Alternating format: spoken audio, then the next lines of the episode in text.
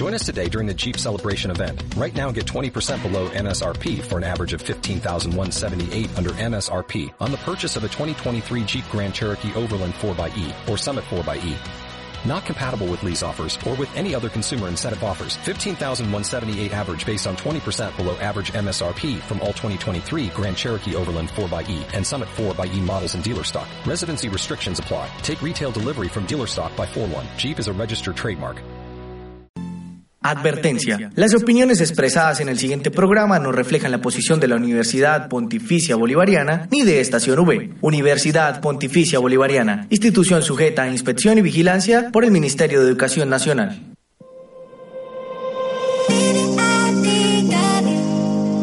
Música, eventos, cultura, recomendaciones. Hablamos de todo, hablamos del mundo, Agenda Fest.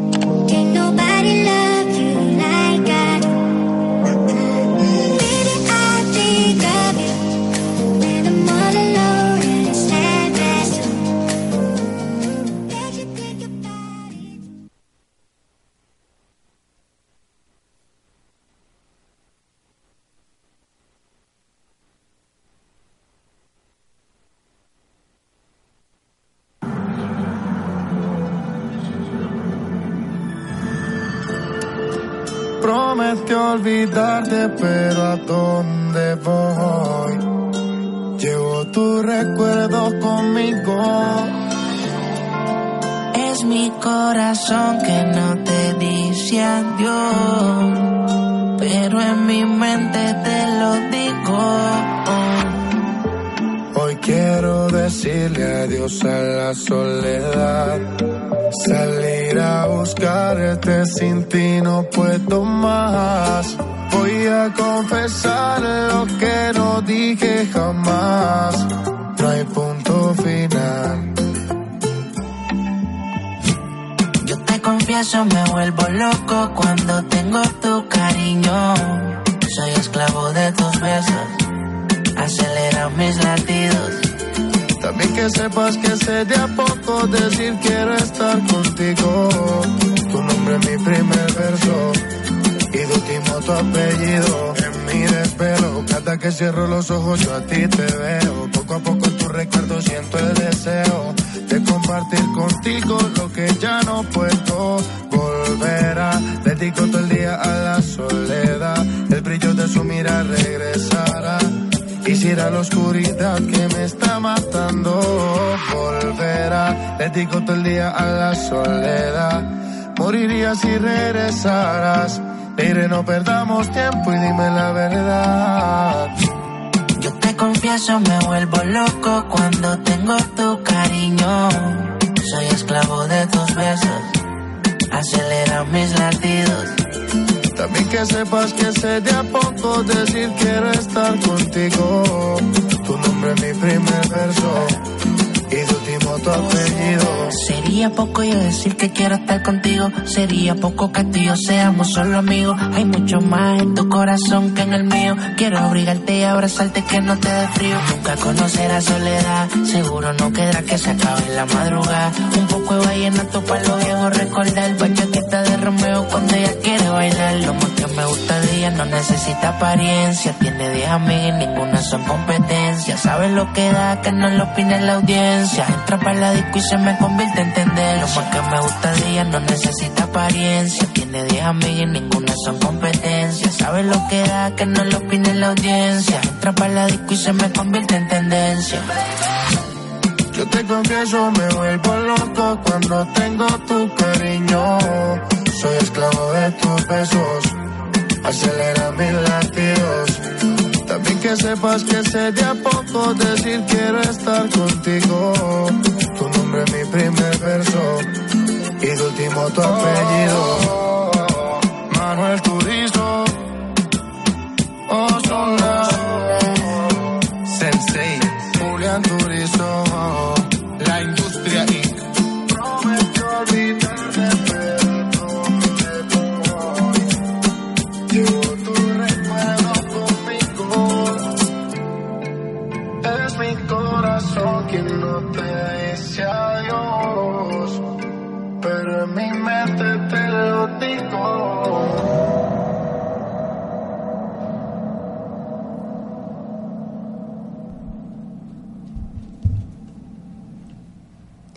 Hola, hola y muy buen día a todos nuestros oyentes. Yo soy Danilo Prada y estoy muy muy contento de estar con ustedes otra vez aquí en Agenda Fest, en Estación V ya llegando a unas merecidísimas vacaciones. Yo creo que todos nos las merecíamos y pues estoy muy contento de estar de nuevo aquí con un evento súper chévere, súper eh, cultural, como lleno de, de letras, lleno de, bueno, en fin, ya les diremos más adelante qué evento es, pero pues voy a saludar a mis amigas, compañeras, periodistas de aquí de la mesa de trabajo. Hola Carolina, buenas tardes. Hola Danilo y hola a todos nuestros oyentes de nuevo. Eh, esta semana con un evento. Yo siempre digo que los eventos me gustan mucho, pero este evento también me gusta mucho, como todos los que hemos visto me gustan mucho. Así es, y pues hola Kelly, buenas tardes. Hola Danilo, hola Carolina y hola a todos nuestros oyentes, súper contenta, con la mejor energía después de esta semana en la que nos renovamos como, como personas. Semana de reflexión. Que le, yo por ahí vi un tweet que decía como que si alguien de pronto hubiera querido resucitar a los cinco días tendríamos más vacaciones, pero no. al tercer Qué falta de respeto. pero bueno, sí, y no, y eh, bueno, ¿qué hicieron en, en, vacaciones de Semana Santa? ¿Sí reflexionaron? ¿Sí? Claro que sí. ¿Sí, dijeron lo, sí hicieron lo que dijeron que iban a hacer en el programa de Semana Santa? Y resucitamos el, pues yo realmente, para serle súper sincera, lo que estuve es acostada, relajada. Yo sí quería dormir mucho, pero no, siento que no me alcanzó la semana, tuve muchas cosas por hacer, la verdad. Bueno, yo lo único que hice fue como ir a el Via Crucis, que les dije que era como súper tradicional. Fue lo único que subió fotos en Instagram. Sí, solamente subía al, al Via Crucis. Y bueno, ya bueno, y también vi una procesión, que bueno. Pero bueno. Pues yo fui a, eh, a una misa, a la de eh, crucifixión. Y... ¿La del viernes? Sí. ¿Ese no es el sermón de las siete palabras? Sí, el sermón de las siete palabras. Es que también se llama a Yo tengo una duda, ¿por qué se dice sermón de las siete palabras si no son siete palabras, son como siete oraciones o siete frases? Pues sí, pero le dicen siete palabras, Danilo. ¿Ya va a empezar a cuestionar la Biblia? Sí, la verdad sí. Eso no es parte de la Biblia. Eso no es parte, eso es como una tradición que, pues, que ha impuesto la Iglesia Católica. no, pero lo que él, ay, bueno, y no vamos a hablar de Semana Santa, eso lo hicimos la semana pasada. Así es, nos estamos desviando del tema. Entonces, bueno, sin más preámbulo, damos paso a nuestra primera sección, Agéndate.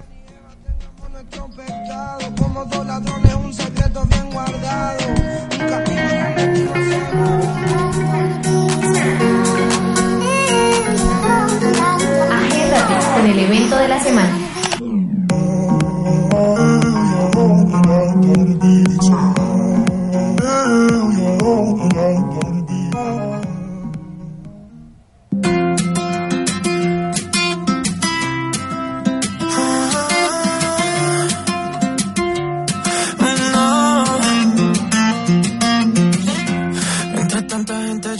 Bueno, y pues el evento del día de hoy es el Festival Internacional del Libro de Bogotá, un evento muy importante, muy reconocido a nivel nacional y también pues que ha ganado muchísima reputación y muchísima eh, fama a nivel internacional también. Es uno de los festivales más importantes de Latinoamérica en cuanto pues lo que tiene que ver con el libro, con las letras y pues vamos a darles como un poco más de pues un contexto más histórico y pues para eso está Carolina aquí.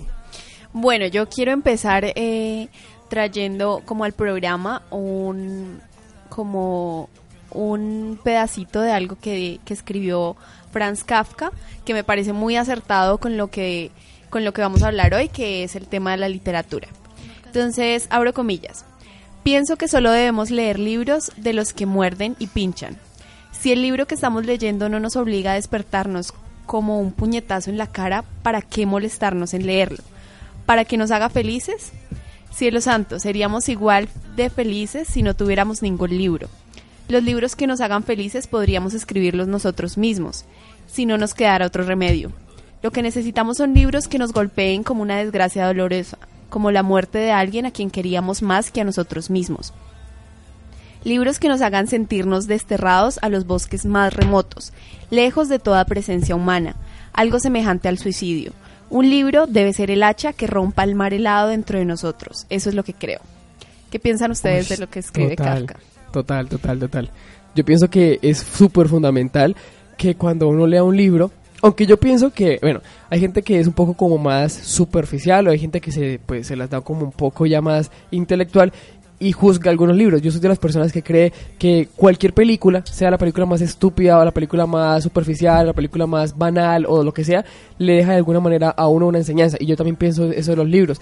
Yo creo que todos los libros que yo he leído, algo se me queda. Obviamente es diferente cuando ya uno lee un libro pronto más eh, estructurado, un libro digamos con mejor narrativa, un libro que sí que tenga un trasfondo y pues una profundidad en cuanto a su eh, historia y todo eso. Pero sí, es total. Yo creo que la gracia de que, un, de que uno lea es que le cambie, digamos, la perspectiva, que lo va a cuestionarse, autocuestionarse y como que sí, que le deje una marca, como una enseñanza. Exactamente, y que todos los libros causan algo diferente dependiendo de la persona y dependiendo, pues no sé si a ustedes les pasa del tiempo en que los leen. Yo me he leído libros tres veces el mismo libro, pero me los leo como en diferentes momentos de, mi vida y los interpreto de una manera diferente. Entonces, eh, eso es lo que la literatura viene a hacer en, nosotros. Porque, por ejemplo, yo me acuerdo que cuando yo tenía como 10 años, 10 años, yo me leí el libro María. Y yo estaba acostumbrado como a leer libros bonitos, libros en los que pues todo terminaba feliz. Y cuando yo leí este libro, la verdad yo lloré. Porque era, o sea, yo no estaba acostumbrado a leer este tipo de literatura. Primero, e, es un, era un poco más complicada de leer porque pues sabemos que María fue escrita hace muchísimo tiempo por Jorge Isaac y era un poco tedioso también de leer, pero aparte pues el final, ¿no? Como que todo el mundo, pues todo el mundo acá, no es que quiera hacer spoiler, pero todo el mundo acá sabe Leo María y sabe pues cómo termina. Y como que uno siendo niño de 10 años, como acostumbrado a ver películas y, y pues leer libros que son como bonitos, que tienen un final feliz, pues eh, como que ese, ese tipo de literatura lo, lo, transforma. Igual también me pasó como con Crónica de una muerte anunciada.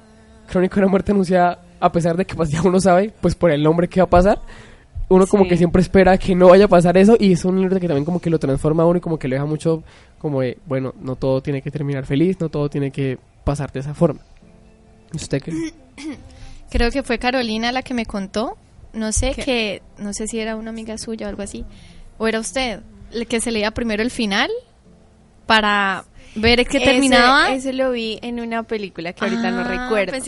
Ella iba, no me acuerdo ni siquiera la película ni el personaje, pero ella iba como a ferias de libros, miraba libros, leía al final. Si no les gustaba el final, no lo compraba y no lo leía. o sea, es algo que pues bien sí sí pero me parece que es como todo en la vida las cosas no son el final sino lo que transcurre durante para llegar a ese final. y no, bueno, de eso quería hablar de que es muy absurdo uno saber primero el final. O sea, es como Exacto, es como si uno supiera uno no que se cómo se llega a ese final, uno no sabe cómo se llega a ese final, entonces es como que igual lo que acaba de decir Danilo, no todo es como uno como una espera, o sea, por lo menos yo creo que si yo fuera escritora, obviamente sería muy aburrida porque todos mis finales serían bonitos. Y pues a veces uno necesita finales que no sean bonitos, porque como eso, eso mi mamá me criticaba porque pues yo desde que estoy pequeño escribo mucho y, y yo cuando, o sea, he escrito muchas cosas. Obviamente pues cuando uno está pequeño pues escribe cosas pues con fallas de ortografía, como irracionales y todo eso, pero pues ya como que uno va como acá creciendo, va leyendo más y como que pronto va poniendo ya un toque más, por ejemplo, yo... ¿Dramático? sí, por ejemplo, yo eh, cuando tenía como 10 años escribí un libro, literal, un libro. Yo lo leí, yo Carolina lo leyó y mi mamá escribió dos. Y mi mamá me decía que no le gustaba la forma, o sea, como yo escribía porque yo era muy dramático, o sea, que y, y que mis finales eran raros. y, que, y, que, y que mis finales y que mis finales, o sea, que la forma en que yo escribía era triste. Y también cuando yo le, digamos, yo escribo algún poema o algo así, se lo leo a ella, me dice, es que usted, ¿por qué es tan triste? ¿Por qué es tan bohemio? Y yo, no sé, mamá, es como que... Sí, ya es como que, pues no Porque muchas veces, o sea, yo digo, el escritor toma cosas de lo que le pasa en la vida. Está diciendo que la vida de Danilo es triste. Pero... no, no, pues claro que no. Sino, pues me refiero a que a veces eso fluye, ¿sí? Sin necesidad de que sea algo que represente su misma realidad, sino que es lo que le nace escribir, porque sí, no necesariamente por un algo o por un porqué. No es por desprestigiar la tristeza, pero yo siento que es mucho más fácil escribir de algo triste que de algo feliz. Sí. Porque es más fácil uno sentirse triste que, que uno saber, o sea, hacer sentir feliz a todas las personas porque es muy difícil que todos se pongan felices con lo, con lo mismo. Entonces a uno, digamos que al, yo creo que al escribir como la tristeza, es como que no sé. De pronto que, o sea, que de pronto está confundiendo el, el, sentirse triste y el sentirse feliz, pero yo pienso que es más difícil, o sea, porque todos sabemos que la mayoría de películas, la mayoría de series, la mayoría de libros, siempre uno como que ya sabe qué va a pasar, o sea, que el final va a ser feliz. Y siento que seas como una línea que casi todo el mundo recuerda Pero porque digamos, es más fácil. por lo menos a mí me gusta mucho leer poemas y siempre prefiero los poemas que son tristes porque siento más la, la tristeza. En cambio, los que son de amor, que son de felicidad, no siento como ese amor, esa felicidad. Pero es más eh, creo, creo que es más difícil tr- o sea, expresarle a usted tristeza mediante algún escrito o alguna película que porque alegría pues hay muchas películas de comedia Pues y, yo pienso lo contrario. bueno son perspectivas bueno Debatiendo en Agenda Fest. eh, son perspectivas diferentes bueno Carolina entonces cuéntenos acerca de el Festival Internacional del Libro de Bogotá en su edición creo que es número 32 si no estoy mal No tengo el dato ahorita. Eh, bueno, les voy a contar más bien ¿hace cuánto nació? en 1986. sí es la edición número 32 Bueno, eh, ¿por qué nació este festival y por qué es tan importante aquí en Colombia? Primero, pues, la literatura en, en ese entonces, en 1986, era como muy limitada. El único referente así literario que se tenía era, pues, Gabriel García Márquez. Y, pues, la mayoría de libros que se consumían aquí en Colombia eran de escritores externos. Eh, además de que, pues, la, como por decirlo así, la gente no leía mucho. Según los datos de la Cámara Colombiana de la Industria Editorial, en ese entonces el promedio de lectura era de medio libro por año. O sea, la gente no leía. Y también porque, pues de pronto no llegaba toda la literatura que, que pues que se espera, ¿no? sí exacto Entonces, como que uno no tenía mucho de dónde No, escoger. y, pues además yo creo que la gente lee ahorita mucho más pues porque hay más facilidades de leer, PDFs, Ajá. internet, ¿sí? Sí, la En tecnología ha cambio, ayudado pues, muchísimo. En la, la década del, del 80, 90 como que era un poco más difícil y pues todos sabemos que los libros son caros, entonces... Bueno, a partir de esto fue que Jorge Valencia Jaramillo, que es el presidente de la Ya Cámara Colombiana, los que no son originales no son caros. O sea, si usted compra Pero pirata, refiero niña, yo- pues... No, son porque baratos. me refiero yo, ¿para qué son las ferias del libro? No, es que esos son mercadillos. Sí, pero digamos, de todas formas uno tiene acceso, bueno, sí, como ustedes dieron más fácil a la lectura y así los libros, pues yo no veo por qué comprar un libro. Bueno, por eso se creó original. la Filbo, porque no había lectura y pues para que la gente comprara los libros también. Bueno, como les decía, Jorge Valencia Jaramillo, que es el presidente de la Cámara Colombiana de la Industria Editorial, fue el primero en tener la idea como que Bogotá tuviera su propia feria del libro. Eh, en donde no solamente se, se vendieran libros, o sea, se creara como un mercadillo de libros, eh, sino que se pasara como a profundizar más en el autor, crear convers- conversatorios, como crear ese diálogo en torno a la literatura. Entonces, en primera instancia, pues los encargados viajaron a Frankfurt, en Alemania, que es donde se realiza hace mucho tiempo el festival del libro más grande del mundo. Además de allá, pues también viajaron a otros lugares que también tenían feria del libro como México, Madrid y Buenos, Ai- Buenos Aires. Después de esta exhaustiva, pues hicieron una investigación sobre cómo se planteaba em, cómo se planteaban estos conversatorios, qué temas abordaban, cuáles eran realmente como las fuentes que se debían tener en una feria del libro. Entonces, pues después de arreglar todos estos detalles, eh, quisieron realizar la primera feria del libro el mismo día del idioma, que sería el 23 de abril. Entonces, así es como nace la feria del libro aquí en Colombia y específicamente en Bogotá. Bueno, y algo que caracteriza muchísimo pues a esta Feria del Libro de Bogotá es que ellos siempre tienen como a un país invitado, ¿no? Entonces, si no estoy mal, creo que la edición pasada o la antepasada el país invitado fue Francia. Este año hubo mucha controversia pues por el país invitado porque pues el presidente Duque fue el encargado de decir cuál era el país que era el, invitado y pues fue Colombia. Entonces como que cómo es que la, fe- el la Feria Internacional del Libro de Bogotá invita a Colombia, pues como país destacado. Entonces como que la excusa de él fue, pues este año se cumplen los 200 años de la batalla de Boyacá, sí es el bicentenario, como ya nuestra liberación, por así decirlo. Entonces como que por esta razón eh, Colombia quedó como el país invitado y como que esto también generó muchísimas burlas y muchísimas críticas, pero pues en parte a mí no me parece que sea malo. Pues siento que de pronto es una forma como... Nunca ha sido Colombia el... Pero es que como un anfitrión va a ser el invitado. O sea, así lo veo yo. La verdad a mí sí me Pues dio... yo no, yo lo veo desde el lado de que se le va a dar como más protagonismo a autores colombianos. Sí, sí, y, y no, y pues básicamente es Colombia, pues porque con esta eh, invitación o como con esta pues la forma de destacarlo, se quiere dar como eso, ese patrimonio, se quiere exaltar el patrimonio cultural de Colombia, se quiere hablar más que todo como de lo que fue eh, la batalla de Boyacá, también como, y como lo dice Carolina, darle muchísima importancia a autores colombianos. Esto, esto pues va como literal como una mirada original eh, y profunda como a la recreación de lo que es Colombia como república, por así decirlo. Esto, ¿qué más les digo? Eh, aquí pues se quiere eh, dar a entender como de que Colombia es un país que tiene mucho por dar en cuanto a literatura y pues quiere como darle también a la gente esa forma de decir como que por qué la batalla de Boyacá fue tan importante no solamente para nuestro país, sino para Latinoamérica. Es básicamente, literal, es básicamente como recordar el bicentenario de la batalla de Boyacá. Lo que también les quería contar era que pues la Feria Internacional del Libro de Bogotá es una feria que pues yo pensaba que era pública, pero no es pública, eh, es como un convenio público-privado, eh, recibe aportes tanto pues del Estado como de empresas privadas, eh, también pues del Ministerio de Cultura, de Educación, también la, Alcaldía de Bogotá hace parte, pero también hace parte como eh, empresas como la Cámara del Libro, Corferias, Ecopetrol, bueno, en fin, todo esto. Cuando se empezó a hablar de que pues Colombia sería el país invitado, lo que decían, lo que fue lo que Carolina ya acaba de decir, era de que se le va a dar muchísima importancia a artistas colombianos porque pues todos saben que la Feria Internacional del Libro recoge muchísimas cosas, muchísimos eh, libros y pues es también como esa forma de darse cuenta de que aquí en Colombia se está produciendo muchísima lectura, muchísima escritura y que eso se está exportando a muchísimo lugar del mundo. Ya todos sabemos que están saliendo cada día más eh, escritores. Por ejemplo, hace, hace poco aquí en la Facultad de Comunicación hay una estudiante que pues quisimos traerla, pero pues por motivos está muy ocupada. Valeria Castillo, ella es una estudiante de comunicación, tiene tan solo 20 años y también ya escribió un libro que también eh, pues hizo parte en la Feria Internacional del Libro de Guadalajara. Ella estuvo allá eh, y pues la verdad tenía muy muy apretada la agenda hoy. La verdad estuvo como en una, como se dice, como gira de medios, por así decirlo.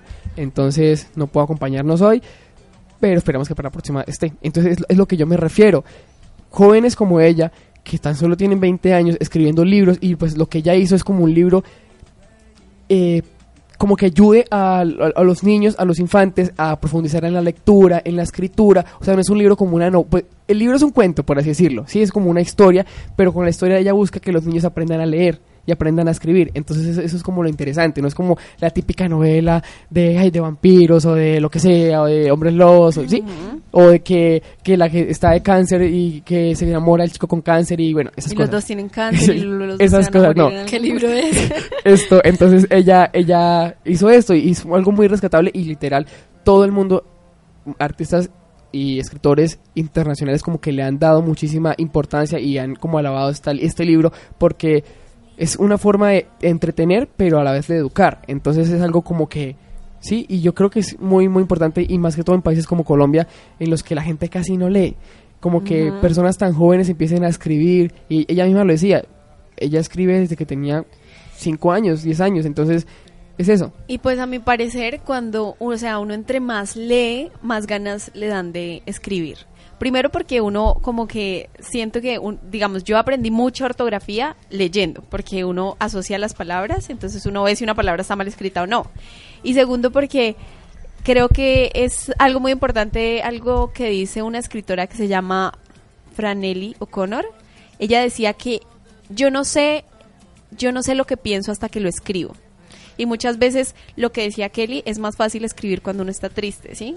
Porque esto, iba a agregar algo a lo que dijo Carolina, y es no solamente que uno aprende a escribir, sino también a hablar, o sea, uno aumenta el léxico, conoce palabras nuevas, entonces como que, por lo menos en el colegio a mí no me gustaba cuando nos ponían a leer esto, los libros, bueno, tipo que Don Quijote de la Mancha, que pues venían con palabras súper raras que uno no entendía. como la hojarasca. Pero, o sea, uno cuando, uno se, bueno, si uno de verdad le gusta, o quiere aprender, uno buscaba el significado, de ahí aprendía otra palabra, entonces es como también una forma de aprender. Y respecto a lo que estaba diciendo Danilo ahorita, esta escritora, yo les quiero hablar sobre, es que no sé bien, es como una conferencia que va a dar Julián Muñoz Toro, que él hizo un programa para Mac Lectura, Mac Lectura Feliz de McDonald's. Eh, se llama El niño que leía muchos libros y entonces él da como cuatro parámetros para que los niños quieran eh, empezar a leer. Entonces él habla de programar una rutina familiar, o sea, así como por ejemplo que está la hora de la cena, la hora del almuerzo, que haya una hora para la lectura es súper indispensable y aparte porque ellos desde chiquitos van como creciendo con eso y en lugar ya de ser como algo que vamos a hacer, va a ser como una rutina, ya después lo va a hacer sin obligación. Otro era crear el espacio, o sea, en las casas hacer cualquier rincón, poner cojines, esto, una mesita con diferentes libros, separarlos, que sea un lugar muy tranquilo, pues para que los niños vayan leyendo. Y además que escoger como que los libros adecuados. Yo pienso que para incitar la lectura en un niño hay que ponerle primero pues una lectura de niños, sí, o sea, sí niños sea y que les llame la atención. Además que los niños desde chiquitos ya saben como qué es lo que les gusta. Entonces si les gusta, no sé, eh, viajes espaciales. Es que eso es lo bueno, o sea. Sí, o no, sea, de todo yo, hay. Yo pienso que, de, que usted lea de todo.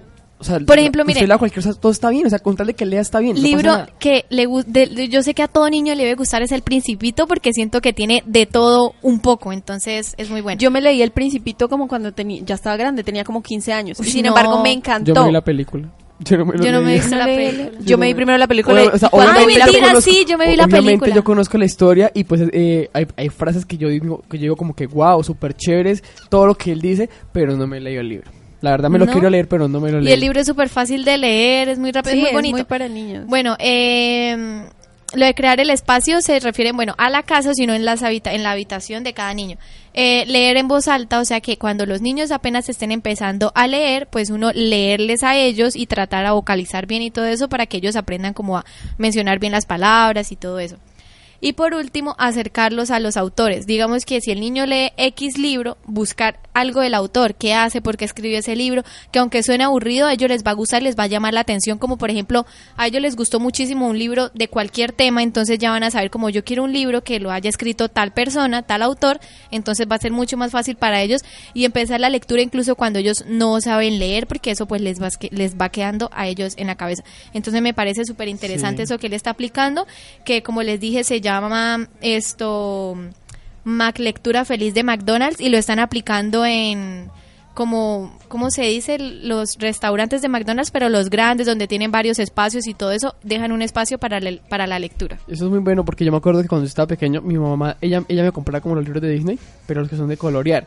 Y eh, mientras ella me iba leyendo, o sea, ella como que yo me sentaba y ella sentaba atrás mío y ella me iba leyendo y mientras ella me, me iba leyendo el libro, yo iba coloreándolo. Entonces como que así como que uno también va como Ay, cogiendo o esas- los libros esos que pues uno los abre y Ah, se como levanta sí. el muñequito. Interactivos, Sí, son súper... Quiero... ay, Bueno, entonces esto, eh, esta feria es muy, está muy lle- llena pues de muchísima información, de muchísimo interés, como dice Carolina. Lo chévere aquí es que usted puede ir, ver al autor del libro, preguntarle lo que se le dé la gana. eh, van a haber conversatorios, van a haber talleres también. eh, en fin, son 1700 eventos. eh, que se van a pues a realizar en lo que es desde el 24 de abril la fecha se corrió porque la fecha pues decidieron hacerlo darle un día más eh, se inaugurará mañana eh, la feria del libro hasta el Lunes 6 de mayo. hasta el 6 de mayo, sí, así es. Entonces, es, es todo esto. Que, También vas- van a estar, pues, o sea, tienen una programación muy, muy variada porque tienen como programación cultural, con Sí. expositores, o sea, va a estar muy bueno. eh, también esto, pues como les venía diciendo, esta pues ferias est- este año pues se destaca también porque van a traer a muchísimas eh, mujeres escritoras, eh, muy, o sea, van a haber muchas voces femeninas, sobre todo colombianas, eh, pues ya que el país es destacado es Colombia. Entonces, por ejemplo, eh, miren, les digo que van a haber más de 400 invitados. Van, está, por ejemplo, la profesora y escritora Andrea Salgado a cargo de la curaduría. Eh, este año, pues también habrá, pues, como les digo, mujeres que básicamente hablan de libros donde plasman como los dolor, el dolor que fue la guerra, como fue de pronto la, la, el secuestro, eh, ¿qué más les digo? Son libros que, por ejemplo, acá dice, hay un libro que se destaca que se llama, que pues mucha gente está hablando en la feria, que se llama Pelea de Gallos, que es de la autora María Fernanda Ampuero. Eh, eh, pues ella, ella escribe que el libro es un, pues tiene como un tono muy visceral y visual. Ella entonces acá le da como eh, voz a las protagonistas femeninas porque el libro, aparte de que es escrito pues por una mujer, también tiene protagonistas femeninas. Entonces esto va, se basa más que todo en el abuso que han tenido pues estas protagonistas y estas mujeres. y porque ella dice que le parece muy chévere y muy interesante que no que se deje como ese tema tabú y, y se empieza a hablar un poco más como de lo que es el abuso, como es de pronto la, las violaciones y esto. Entonces son temas como también va a estar esto Paula Bonet de España. Eh, que, que le da como un poco ya más de protagonismo a lo que es la maternidad de la mujer, a lo que tiene que ver pues con todo esto, ¿sí? Eh, que, se, que ella dice que sean como muy a, muy a lo secundario, como muy a lo, a lo olvidado. Eh, también está la argentina Samantha Schwebelin y la ecuatoriana Mónica Ojeda. Eh, y pues obviamente vienen también muchos autores masculinos, no es que solamente esté el matriarcado acá en, en la Filbo, también viene por ejemplo Juan Manuel Robles de Perú, eh, Patricio Prom de Argentina, y eh, pues estarán presentando su novela, mañana tendremos otros nombres. Ahí ellos la van a presentar porque pues esta novela acabó de ganar un premio eh, Alfaguara de novela, una historia que se inspira en las dinámicas amorosas del mundo de hoy a través de Tinder. Son como temas, o sea, es temas muy Sí, interesantes. temas para todo el mundo. Exacto, entonces eso, eso es lo chévere y pues, eh, como ya les dije, la Filbo también se ha caracterizado porque ha, o sea, ha estado llena de muchísimas cosas, de muchísimas polémicas, ha, estado llena y es un evento muy importante, por ejemplo, no sé si ustedes recuerdan la polémica, o sea, gracias a la Filbo del 2017 creo, 2016 2018, tenemos a Hola Soy Dani. Porque como, Ah, to- sí, sí, Ah, sí, sí, sí, sí. sí. como todos saben, pues Daniel Samper tenía su libro eh, en la Filbo y pues Y también nadie lo compró, nadie lo leyó porque pues Estaban comprando el de el Méndez. el de los youtubers, ¿Cómo es que se llama? El que Hola, soy Germán. Hola, soy Hola, soy Germán. Germán. Entonces esto, Germán y Germán iba a decir yo. esto acá pues yo, pues yo también tengo como unos 10 datos que pues las personas deben saber para eh, pues de la Filbo. Entonces, por ejemplo, eh, uno, eh, la Filbo es uno de los eventos culturales más importantes de Colombia, como ya lo dije, y pues eh, siempre, siempre como desde que ha estado eh, en su existencia, ha destacado a un país, y pues cuando ellos se sacan a un país, como que hacen un pabellón total, o sea, un pabellón total de- del país, mostrando como su cultura, a los autores más destacados, y en fin, o sea, creo que cuando eh, pusieron a Francia, que creo que fue, o sea, estoy casi seguro que fue el año pasado, que Francia fue el país invitado, también hicieron como todo un pabellón literal de... eh, No sé, Carolina, por qué me están mirando así. bueno. entonces- No, sí, sí fue Francia, Sí, ya me acordé. No, sino que es que Carolina que mirándome nosotros como- hablamos de los como lugares con de ojos de amor. Bueno. bueno, el segundo es el, bueno, el, segundo dato es que pues el como lo dije, el, país con el pabellón de honor contará con espacios expositivos sobre conceptos como soberanía, igualdad, ciudadanía e independencia. Habrá una imprenta interactiva donde cada quien podrá proponer sus ideas sobre la construcción de nacionalidad y un espacio de foros que tendrá pues programación constante. La feria contará por primera vez con un salón internacional de negocios para la compra y venta de libros, derechos de edición y traducción y otros negocios que permitirán internacionalizar la industria y convertir a Bogotá en un centro de negocios editoriales. Acá también yo estaba leyendo de que había muchos, o sea que la cantidad de libros que iba eh, era más, com- más era más o menos como 2.5 millones de libros lo que iba a haber, o sea, ese era como el dato alrededor de lo que se iba a presentar en la feria, o sea, imagínense dos, como 2 millones de libros, es muchísimo. Eh, eh, otra cosa es que durante los 12 días que durará la Filbo se ofrecerá talleres de escritura, ilustración y narrativa y por la variedad y diversidad de eventos la feria se dividirá en seis franjas, literaria, humanidades, cultural, profesional, familiar y el pabellón Colombia. La franja literaria eh, hablará de temas coyunturales de la mano de escritores de la talla de Fernando Vallejo, Elvira Hernández, Samantha, la que yo les nombré ahorita, Schoblin o Lionel Shriver, que encabezan la sección. En Filbo Debates, varios invitados de los campos de ciencias sociales y exactas abordarán temas como el cuerpo del, el cuerpo del feminismo, la literatura, el posconflicto, entre otros. La franja cultural tendrá proyecciones de películas, que eso es lo que hablábamos de que la Filbo tiene de todo para todos.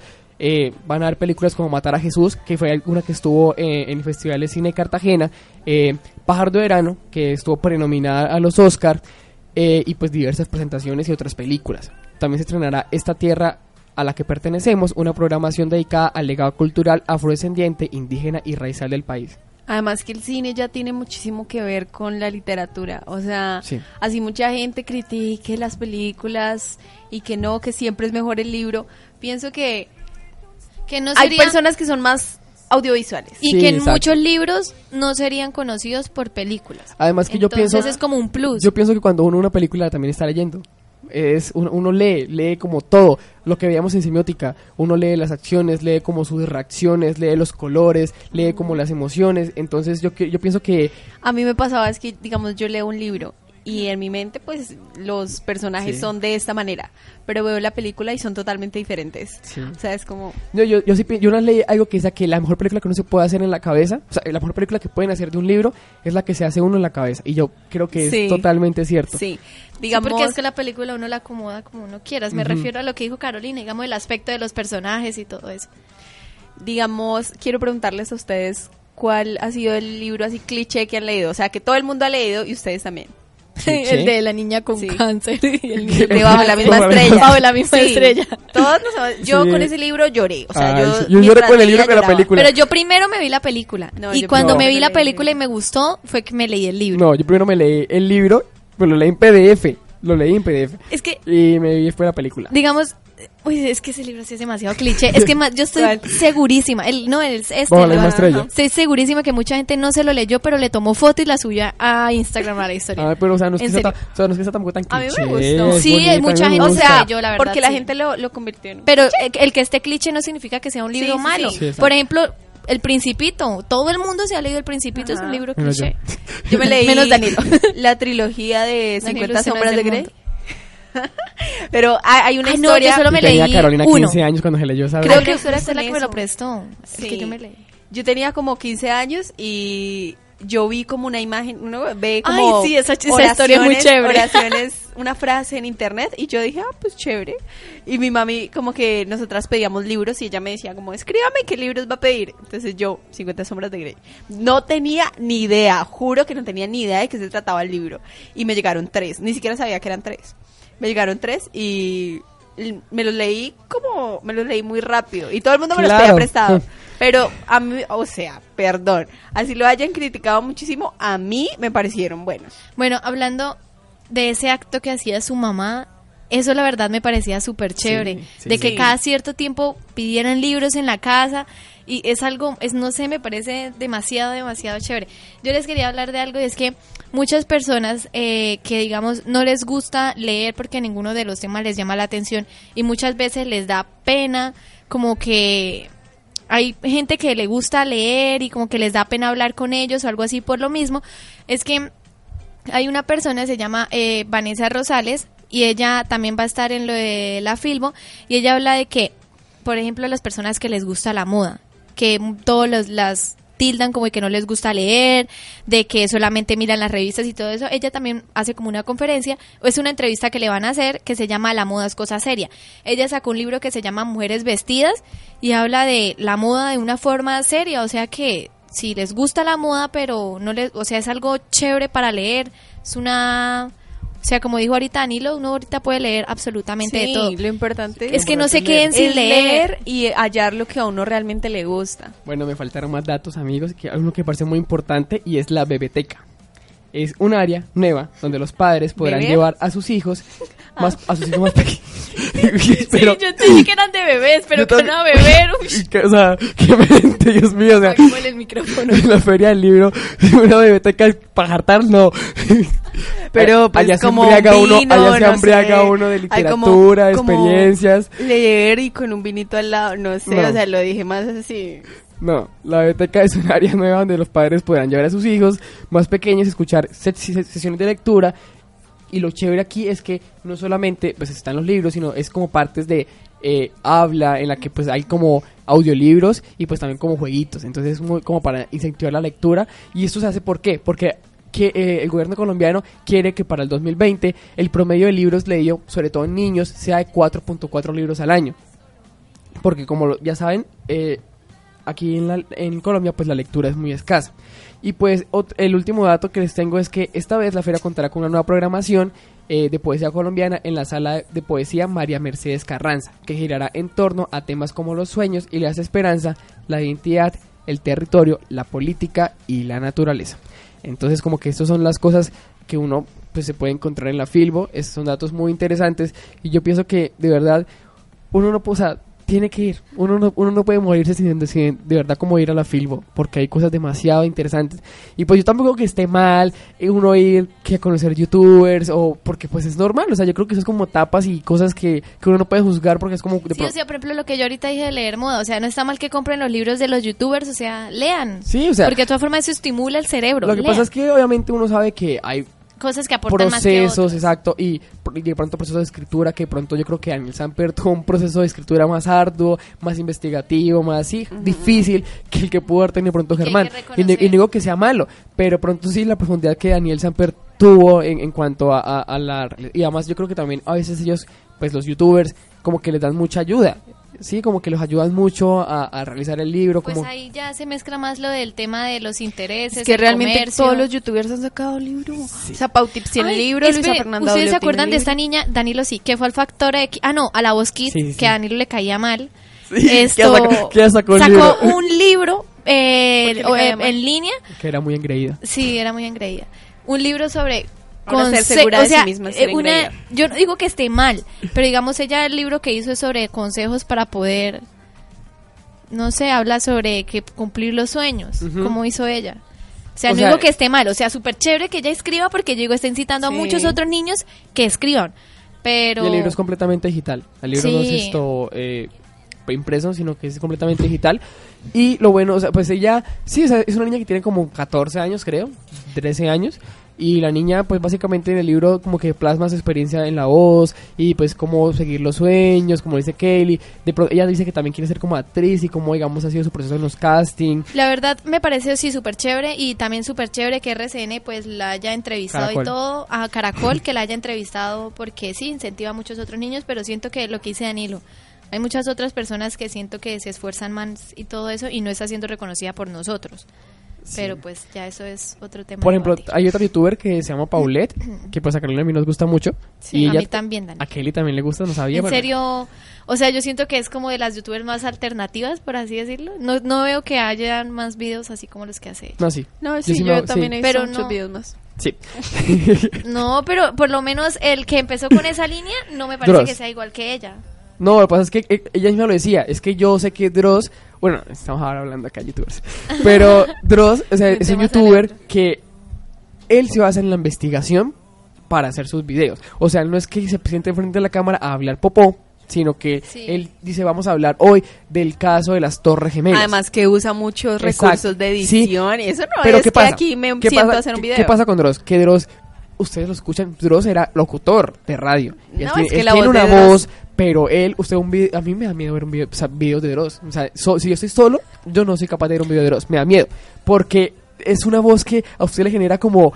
Las Pero él, él utiliza sus transmitir, elementos para crear eso en su obvio. Sí, audiencia. claro. También En utiliza cambio, sonidos. Paulette también tiene un público muy chévere porque ella dice que la gente le decía que la voz de ella era tranquila, que la, que la voz de ella era calmada y que pues eso generaba como un como más como una estabilidad, Sí, como exacto. un balance. Sí, entonces como que, bueno, ella también como que lo que ella dice es que ya no hace casos colombianos porque pues ella ha hecho muchísimos casos y uno pues se da cuenta que el proceso de pues generar esto es arduo, se sienta como a investigar en el computador, a mirar y lo bueno es que dan como diferentes teorías, como que bueno, esto fue lo que pudo pasar, esto fue lo que no, lo que sí, Además que Paula de ella es periodista. ella es comunicadora, es, es lo que dice ella. Ella dice, yo como comunicadora tengo que darles como las diferentes eh, como caras de la, de la moneda, caras de la, de la noticia. Y, algo, hay algo, porque mucha, mucha gente le pide que haga casos colombianos, como el caso de Luis Andrés Colmenares, como el caso del niño este que el papá pues lo mató y que el papá salía a las marchas a decir que, que lo devolvieran y al final el papá lo había matado. Pero dice que no, que digamos le, le pegó casos de Uribe, cosas así, pero dice que no lo hace porque le da miedo. Porque le da miedo pues la vida a ella, porque todos saben que aquí en Colombia... Porque es Colombia. Sí, entonces esto... Y ella sacó, ah, bueno, ella sacó un libro, porque estamos hablando, hablando porque ella sacó un libro, y en el libro ella habla pues de casos misteriosos que pues se ha sentado como a investigar y pues de los que ha hablado. Y digamos es un libro que da pie para que saque muchos otros libros, porque siempre van a haber casos muy diferentes. Y sí, y pues bueno, esto fue como eh, lo que teníamos de la Filbo. Espero que de verdad les haya gustado la gente que pueda, que está en Bogotá. Ojalá la entrada para adultos está a 9 Nueve mil mil pesos. a 9 mil pesos. Para niños 5.500. menores de 3, hasta los 13 años a 5.500 y los niños menores de 5 años es entrada gratis. Entonces, la verdad, Corferias, es Corferias que se llama, ¿cierto, Carolina? Usted que es la. Sí. bogotana. Eh, es grandísimo, o sea, ustedes tienen ahí para, o sea, esos, yo creo que esos 9 mil serán los 9 mil pesos más mejor invertidos de su vida. Pueden entrar y, y recorrer eso, aunque yo creo que recorrer con ferias también es como súper difícil, ¿no? Es grandísimo. Que se tomen un día para, Ajá. para hacer todo lo que hay en la film. Y pues sí, eso fue todo por hoy en, en cuanto a la Filbo y damos paso a nuestra última sección, Mundo Trending.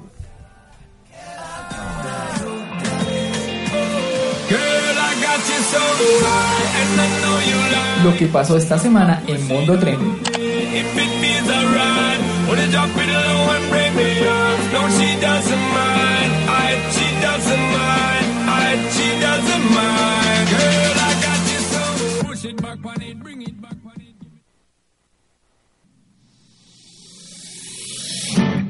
Esta mañana te salí a buscar y sin saber muy bien en dónde encontrarte, la gran distancia que tendré que andar se acorta entre mis pasos y el afán de amar. Bueno, entonces primero empecemos, pues como estamos hablando de la Filbo, eh, recomendémosle pues un libro a nuestros oyentes, ¿sí? Entonces como que, a ver Carolina, Kelly, no sé, recomienden un libro y por qué lo recomiendan. Pues es que mm, el libro que más me ha gustado a mí, que ahorita me lo estoy volviendo a leer, no es que sea como una historia, se llama Antología de Poemas y son como una, re- ¿cómo se dice? ¿Recopilación? De poemas de diferentes autores, de muchísimos, poemas largos, poemas pequeños, como que unos son muy difíciles de entender, otros no. Me gustan mucho los poemas por lo que ahorita les estaba diciendo, como que siento que expresan más los sentimientos, como que uno los siente más.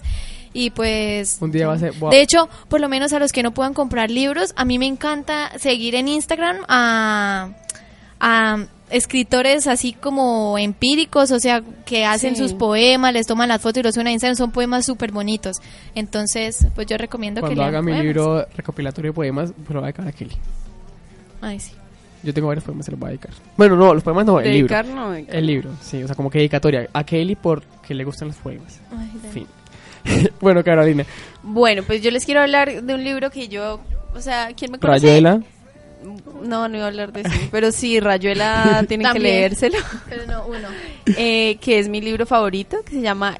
¿Cuál es? Eh, Ella lo dijo La el- prisión del, del conde, algo así, el conde. Sé que es un conde. No. Algo así, claro. No, yo Es no me un acuerdo señor. cuál es. bueno, eh, algo así. Se llama El Señor de Far Island. Ese, es ese, algo de así. Victoria Holt. Ujú. Es, yo Carito, siempre hablo de ese todas libro. las temporadas que hablamos de algo acá de libros, ella siempre habla de es ese que libro. yo El señor, sí. idolatro ese libro. Siento que, pues, no sé, como todos somos diferentes, no a todo el mundo le gusta lo que me gusta a mí, pero siento que el libro tiene de todo. O sea, que si usted quiere romance, el libro lo tiene. Si quiere aventura, el libro lo tiene. Todo lo tiene. O sea, es un libro muy completo que me lo terminé de leer como en un día. Una noche no dormí por leerme ese libro y me encanta. Y por otro lado, les quiero recomendar más que un libro, una escritora, ella es española, se llama Elvira Sastre. Es una poeta y filóloga y ha escrito varios, también son como reco- recopilación de poemas y he escuchado varios de sus poemas y son muy muy bonitos. Eh, varios de los libros que ella ha hecho, uno se llama 43 maneras de soltarse el pelo y otro se llama mm, Aquella orilla nuestra, pero tiene varios, tiene como más de cinco libros y todos pues me han parecido buenos.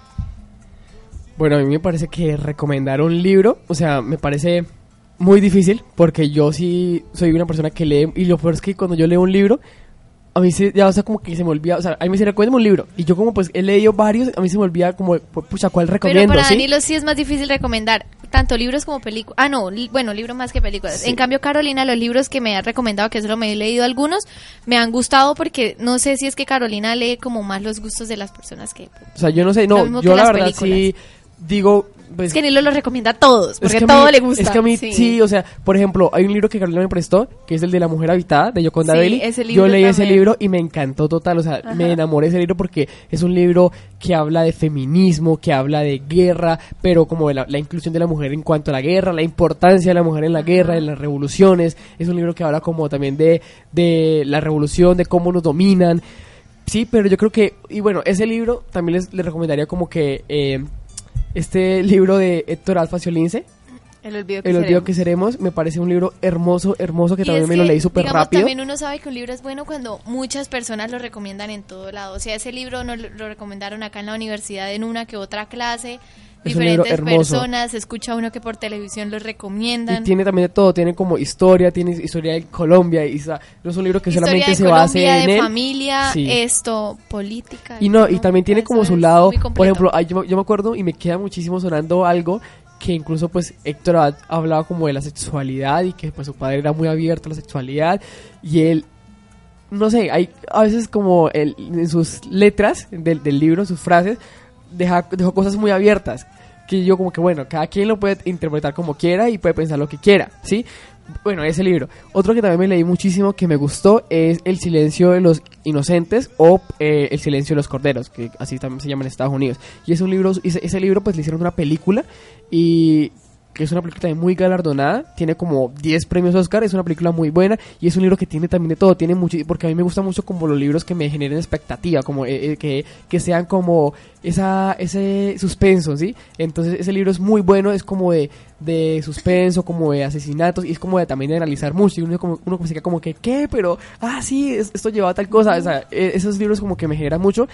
También me gustó mucho el de Atrapado sin salida que en inglés tiene un, que en inglés tiene como un nombre mucho más raro, que también se le, hizo una película y es un libro excelente.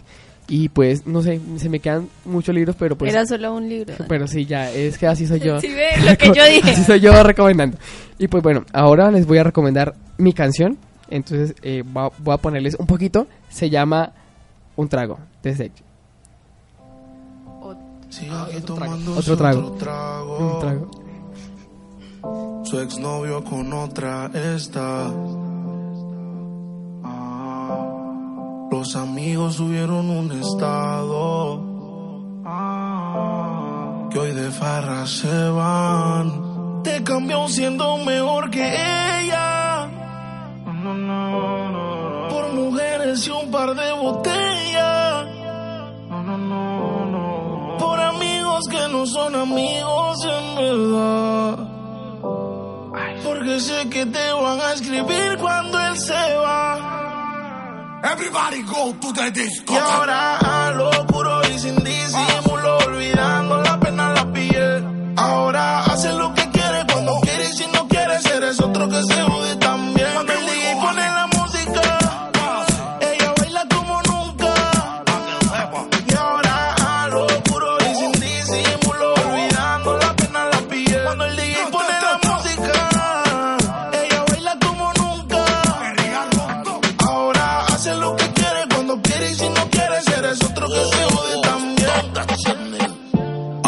Ella los días son grises. Porque son mañanas no son felices. Lo que eran besos ahora son cicatrices. Está soltera y pa' la calle. Bueno, y esta canción hace parte del álbum Sueños de Sech, que es un panameño que está sonando muchísimo. Sí, eh, precisamente eso iba a decir. Todo el mundo ahorita escucha a Sech. Está sonando demasiado, está en las, en- o sea, está no en, tenden- en tendencias, está en Colombia de primer lugar, tanto su video, o sea, tanto, eh, esta canción está subida audio, ¿sí? Y está en primero, en, en primer lugar en Colombia, está también en Spotify de primera, está en Deezer de primera, o sea, está en Es todos que lados tiene sonando. canciones muy buenas. Sí, o sea, sí. Como Hay- que más pues, otra que se llama Sígueme, o sea, tiene canciones muy buenas y, y, pues el álbum se llama Sueños, hay 12 canciones, eh, están muchísimas Solita, ¿qué más pues? Sueños, El Peluche, bueno, en fin, canciones que todo el mundo como que a, a todo el mundo les está gustando y que pues de verdad deberían escuchar. Y pues ahora yo les voy a hablar de mi película recomendada, antes de que se acabe el tiempo. Eh, la película que les voy a recomendar se llama Shazam. Esa es una película, pues a muchas personas como que no les gusta esta trama, como Carolina, de los superhéroes y eso. Pero Shazam es una película que la verdad me gustó porque no es como la típica película de superhéroes, tiene muchísima comedia, un poco como de humor negro. También hay escenas en las que uno se queda como analizando por qué este actor dijo esto y de esta forma. O sea, no sé, es una película y pues esta película hace parte del mundo DC, del, del mundo DC Comics y pues eh, algo que también está como cogiendo DC de, Marvel es que tiene como escenas post créditos. Entonces, eh, pues si se la van a ver, quédense a la escena post créditos. La película es muy buena, pues a mí me gustó. Tiene como su toque de comedia, tiene efectos especiales muy chéveres y pues es como, como no sé, como la trama me pareció muy bacana porque hablamos de Shazam y pensamos que es solamente un superhéroe, pero en realidad también como que tiene su connotación de familia, como de amigos, como de como esa unión que debe tener la gente y pues súper recomendada. Eh, esta semana se estrena Avengers End- Endgame y pues también espero vérmela y pues yo les aquí les las recomendaré si me pareció bueno, aunque yo tengo mis expectativas súper altas y yo, yo, yo creo que sí va a estar súper buena. Y pues bueno, ya eso fue todo por hoy. Muchísimas gracias a todos por escucharnos, por estar aquí pendientes. Esperamos que les haya gustado mucho el tema de la Filbo. Espero que pues, de verdad también puedan ir. Espero que les haya gustado pues los libros que les recomendamos, ojalá los lean. También esto, pues la canción que la bailen, porque es un reggaetón, o sea, un reggaetón. Es un reggaetón como movidito, como, no sé, como ricolín, por así decirlo. Y pues ya, muchísimas gracias. Y hasta luego. Chao, chao. Perdió la